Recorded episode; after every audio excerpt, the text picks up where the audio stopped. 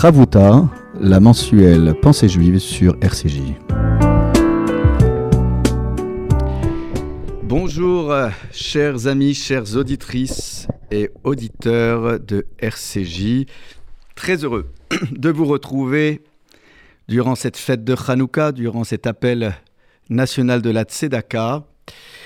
En ces temps euh, d'un hiver prématuré, les frimas hivernaux, eh bien, il est bon de se retrouver avec la lumière de Hanouka, la lumière de la Torah, et puis euh, la lumière euh, de euh, chacun d'entre vous. Alors, mes chers amis, deux choses avant de débuter notre étude. un appel vraiment à la vigilance, à maintenir les gestes barrières dans ces temps euh, de Covid où il ne faut pas relâcher la vigilance. Je sais que certains sont excédés, d'autres sont fatigués, mais euh, au risque de vous prendre un peu la tête, je euh, vous le redis, soyons vigilants dans nos synagogues, dans nos lieux communautaires, où parfois la promiscuité, les chants à gorge déployée, les salutations à n'en plus finir, il faut garder les gestes barrières et les masques. Euh, deuxième chose, euh, en cette euh, période d'appel national de la Tzedaka, eh bien, de redoubler de générosité, de petites attentions et participons à cet élan de solidarité. Et vous verrez que dans l'étude dans laquelle je vais vous accompagner, il y a aussi une manière de faire la Tzedaka. Et cette manière-là, c'est le regard. Et s'il y a bien une fête qui célèbre le regard, qui nous initie à poser un regard bienveillant, c'est bien la fête de Hanouka. Il ne suffit pas juste de tendre la main pour euh, accompagner par le geste le don de la tzedaka, il faut aussi euh, euh, accompagner par le regard.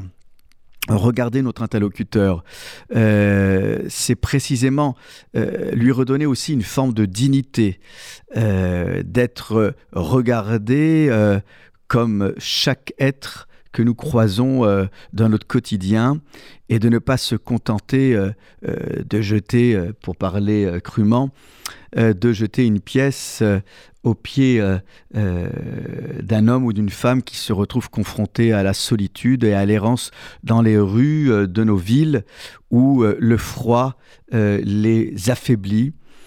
Et je dirais que la tzedaka peut s'accompagner et doit s'accompagner d'un geste de chesed, de bonté, c'est-à-dire euh, accompagné euh, par euh, l'apport surprise d'une boisson chaude ou d'un aliment qui viendra réconforter le corps et donc l'esprit. Et puis, là encore, je disais regard, la fête de Hanouka, c'est précisément euh, regarder le monde comme une bougie. C'est-à-dire, euh, si je reprends euh, ce commentaire du Maharal de Prague dans son livre qui traite de Hanouka, eh bien, ce livre, Ner Mitzvah, il nous explique que lorsque on regarde le monde comme si l'on regardait une bougie, eh bien, euh, on va pouvoir euh, déceler des potentialités cachées. En somme, lorsqu'on reste une demi-heure à contempler la bougie, c'est une initiation à regarder le monde de manière posée, bienveillante et surtout patiente.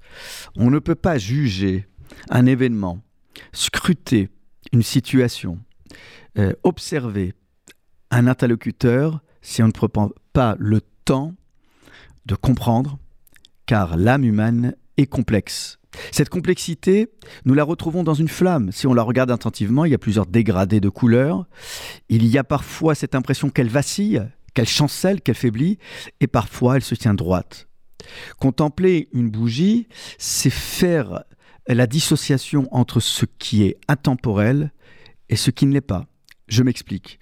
Pour le Maral de Prague, s'il est vrai que les matériaux se consument, c'est-à-dire euh, la cire, si c'est une bougie, ou l'huile d'olive, si nous utilisons euh, les bougeoirs en mettant des mèches imbibées d'huile d'olive, s'il est vrai que tous ces matériaux se consument, seule la flamme, même lorsqu'elle est éteinte en apparence, reste vivace dans notre esprit parce que nous l'avons mémorisée, parce que nous l'avons fixée du regard. En somme, fixer du regard une flamme, c'est faire entrer en nous une flamme qui vient scruter les coins et recoins de notre intimité. Apprendre à mieux se connaître, c'est donc à reconnaître en soi et donc à apprendre à reconnaître en l'autre les potentialités de l'infini. C'est ce caractère intemporel que nous devons reconnaître au monde. Le monde nous paraît laid, nous paraît fugace, nous paraît éphémère, nous paraît euh, passager. Et il est vrai que nous ne sommes que des passagers sur Terre. Il n'en reste pas moins que nous, nous cherchons le paradis terrestre. Nous cherchons à vivre le plus longtemps possible sur Terre, précisément pour y chercher les étincelles divines, les étincelles de l'éternité. C'est cette éternité-là à laquelle nous aspirons. Et la fête de Hanouka, c'est précisément euh, revisiter euh, les choses de la vie, revisiter notre espace, revisiter notre temps intime pour lui y découvrir, déceler cette intemporalité. En somme, s'il y a bien une chose que nous devons redonner aux personnes, c'est pas juste la tzedaka, c'est leur donner un sentiment d'éternité. Et vous voyez, l'appel national de la tzedaka doit s'installer dans la durée puisque c'est censé faire vivre toutes les associations caritatives pendant un an. Vous imaginez pendant un an comment entretenir les opérations euh, menées par chacune de nos associations? Leur donner le sentiment de durée. C'est tant pour les associations que pour les personnes récipiendaires de la tzedaka. La tzedaka, c'est donc pas juste un geste, c'est aussi une intention et c'est aussi une philosophie de vie. Redonner la dignité et le sentiment de viabilité et d'éternité sur Terre. C'est ainsi que la tzedaka produira ses meilleurs effets, et c'est ainsi qu'en regardant le monde comme une bougie, nous lui reconnaîtrons ses potentialités infinies. Nous allons euh, nous retrouver tout de suite à, la pause rafraîchissante, la pause musicale de Yonona, de notre couple favori.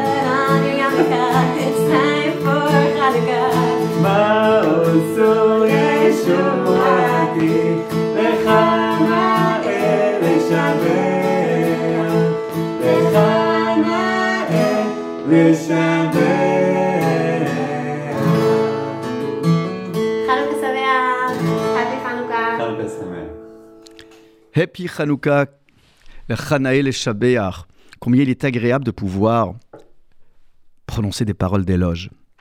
C'est l'un des extraits de Mao Tzu, et là nous avons écouté ce petit pot pourri, ce medley de chants de Hanouka.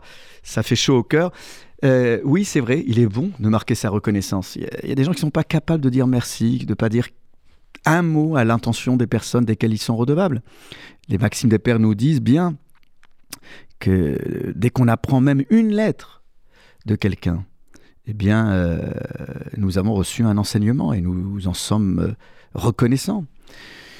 Et hum, c'est ce que j'explique aussi euh, aux enfants du Talmud Torah. les élèves sont tantôt des élèves, certes, mais tantôt les maîtres de leurs propres enseignants. Et lorsqu'on s'approche de la bat ou de la bar mitzvah, on apprend à accéder à cette posture d'enseignant, d'émetteur, de transmetteur de leçons de vie. Et cela, on l'apprend euh, dès notre plus jeune âge, puisque nous sommes reconnus comme majeurs à 13 ans pour les garçons à 12 ans pour les filles, pour accéder à cette capacité de transmettre, d'enseigner. La reconnaissance, la gratitude, c'est précisément cela que nous devons dire aussi aux personnes qui euh, peuvent avoir la sensation, celles qui reçoivent la tzedaka, la sensation d'être dépendant d'eux. Cette notion euh, de dépendance économique, cette façon de se sentir inutile, euh, presque complètement exclu de la société, inactif. Et là, précisément, il faut pouvoir les associer à la vie, ces personnes. Et c'est vrai que c'est toujours très agréable euh, de se retrouver dans des lieux euh, euh, où on partage précisément à égalité cette dignité. Hier soir, j'ai procédé à un allumage avec les personnes qui ont un, handicap qui travaillent dans les ateliers de l'ESAT, de l'ESAT de la coopération féminine. Et je lance un appel à tous les chefs d'entreprise précisément pour euh, euh, solliciter les services, euh, les mises souplis, les, les publi-postages. Voilà, ils font un travail incroyable avec une équipe incroyable. Nous étions avec Madame Berdugo, la présidente de la coopération féminine, avec la directrice, Madame Friedman avec M. Euh, Monsieur Hakoun, président de la communauté danière, euh, autour de toutes ces personnes qui étaient euh, remplies d'enthousiasme et de joie. Et c'est là où on leur reconnaît un statut au sein de la société parce qu'ils travaillent, parce qu'ils rendent des services dans leurs ateliers. Et nous nous sentons nous-mêmes différents parce que portés par une énergie insoupçonnée une énergie incroyable. Alors, pour revenir sur cette gratitude, euh, nous l'avons lu aussi dans le texte euh, de la semaine dernière, de Shabbat dernier, Vayeshev, parce que précisément, un homme comme Joseph, qui est confronté à, à l'obscurité, à la fermeture, pourquoi? Parce qu'ils ne peuvent plus se parler en paix, lui et ses frères. La haine, la jalousie, l'envie. Que reste-t-il de la fraternité? Et c'est précisément cette absence de fraternité, ou plutôt cette absence de quête de fraternité qui vient paralyser la famille. Et s'il y a bien une chose à Hanouka que nous devons aussi revisiter dans nos réunions familiales et festives, c'est installer ou réinstaller ce sentiment du partage, ce sentiment de fraternité. Donc, ce n'est pas une lubie chez Jacob ou euh, une folie de dire à son fils euh, Va t'enquérir du bien-être de tes frères. Il aurait pu envoyer n'importe quel émissaire. Non, il s'intéresse précisément à ce que Joseph réinvestisse les lieux, se réapproprie sa fonction de frère. Il doit pouvoir être reconnaissant, se sentir redevable de ses frères. C'est difficile quand on fait des rêves euh, qui vous installent en haut de la hiérarchie euh, et qui sont en plus mal interprétés par les frères de Joseph comme euh, des désirs d'hégémonie. C'est difficile lorsqu'on a l'impression qu'on est plus dans la spiritualité que ses frères. Bah oui, mais on est différent. Mais chacun peut accéder au service divin, à la Vodat Hashem, euh, en conciliant euh, euh, travail manuel et travail intellectuel. Ce n'est pas parce qu'ils sont bergers qu'ils ne sont pas nécessairement, encore une fois, capables d'être réceptifs à la chose divine, à la spiritualité. Et c'est peut-être là le malentendu qui fait que Joseph n'est pas capable de voir en eux cette énergie divine, cette énergie spirituelle. Et donc, en somme, quand Jacob dit à son fils euh, Va, je t'en prie, euh, t'enquérir du bien-être de tes frères, bah, c'est tout simplement pour l'inviter à se réapproprier sa vocation de frère. Euh, tu as l'impression de ne rien partager avec eux, eh bien, reviens les visiter, regarde-les différemment. Et pour les regarder différemment, c'est pour aboutir à un résultat différent de celui auquel tu aboutissais. C'est-à-dire qu'à chaque fois, tu me rapportais des propos négatifs. C'est-à-dire, non pas de la médisance, euh, euh, mais plutôt euh, un regard négatif, un regard biaisé, c'est-à-dire en ne comprenant pas ce qu'ils sont et ce qu'ils font et la place qu'ils peuvent occuper dans la société humaine et surtout au service de Dieu. Joseph, tu dois comprendre que tu n'as pas le monopole du service divin, tu n'as pas le monopole de la spiritualité. Donc, Jacob n'envoie pas son fils dans la gueule du loup il l'envoie, il le fait bouger de ses lignes, il le pousse dans ses retranchements pour qu'il ne reste pas replié sur lui-même et enfermé dans ses certitudes. Voilà, en somme, Hanouka, euh, qui coïncide souvent avec cette paracha, euh, bon là, c'est Miket que nous lirons ce Shabbat qui coïncide avec Shabbat Hanouka, mais souvent il y a deux Shabbatot parfois à Hanouka. Et Vayeshev peut être un Shabbat Hanouka, pas cette année, bon. Mais en tout cas, ce qui est sûr, c'est que la coïncidence nous invite à faire le lien entre, d'une part, le regard que Joseph doit renouveler sur ses frères, et encore une fois, cette thématique que j'ai abordée en première partie de l'émission sur euh, le regard et Hanouka. Et la gratitude, parce que euh, l'un ne va pas sans l'autre. Euh, si je reconnais l'autre dans sa différence, si je reconnais l'autre dans sa capacité à apporter un plus, une plus-value à la société et à l'environnement dans lequel j'évolue, alors je ne l'exclus pas du regard. Bien au contraire, je l'inclus. C'est donc un regard inclusif. Et c'est, très difficile par les temps qui courent, bien évidemment, d'adopter ce type euh, de propos, parce que avec la souffrance des uns, avec euh, le sentiment d'exclusion des autres, il est difficile j'en conviens, euh, d'entendre ce type de message euh, euh, d'ouverture alors qu'on a déjà du mal à, s'installer nous-mêmes dans nos propres environnements. Il faut garder à l'esprit cette leçon, et si elle est vraie que parfois elle est légèrement mise en suspens dans des moments troubles, il faut jamais la perdre de l'esprit. Et c'est peut-être pour cela aussi que Jacob dit à son fils, tu traverses une période dramatique, tu te protèges, c'est normal. Tu te protèges et cette façon de te protéger ne peut être que temporaire. Maintenant, repars en leur direction. Ouvre-toi à eux. Et Shiveni Davar, insiste Jacob, et rapporte-moi des nouvelles.